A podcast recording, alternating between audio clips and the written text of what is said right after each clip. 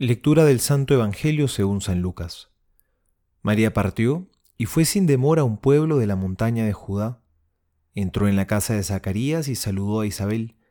Apenas ésta oyó el saludo de María, el niño saltó de alegría en su seno, e Isabel, llena del Espíritu Santo, exclamó, Tú eres bendita entre todas las mujeres, y bendito es el fruto de tu vientre. ¿Quién soy yo para que la madre de mi Señor venga a visitarme? Apenas oí tu saludo, el niño saltó de alegría en mi seno. Feliz de ti por haber creído que se cumplirá lo que te fue anunciado de parte del Señor.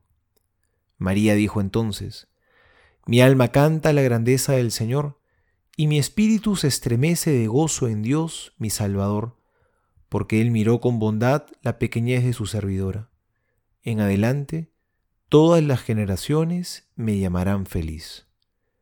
Palabra del Señor, gloria a ti, Señor Jesús. En la Biblia se habla a menudo de recibir bendiciones. La bendición es contraria a la maldición. La maldición nos aparta de Dios.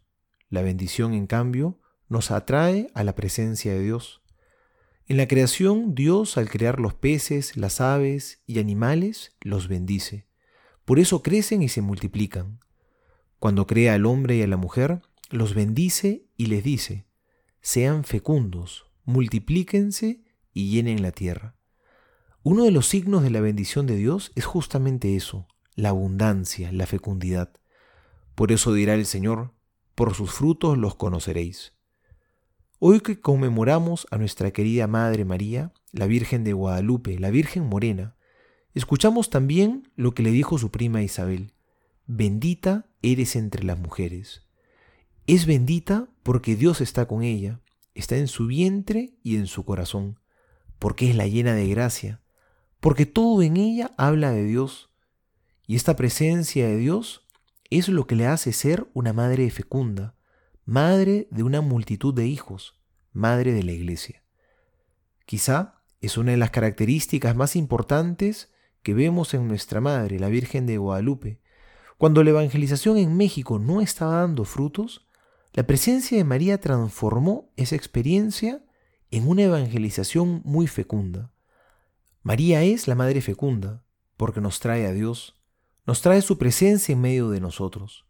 Hoy María nos llama a seguir sus pasos, a ser fecundos, a dar frutos de santidad. Una fecundidad que no necesariamente se mide numéricamente, en cantidades, sino que se mide con la medida del amor, de la caridad, de la generosidad porque lo que nos hace fecundos no son nuestras muchas capacidades, sino el ser portadores de la bendición de Dios, de la presencia del Señor, llevar en nuestros corazones a Cristo, como lo hizo nuestra Madre María.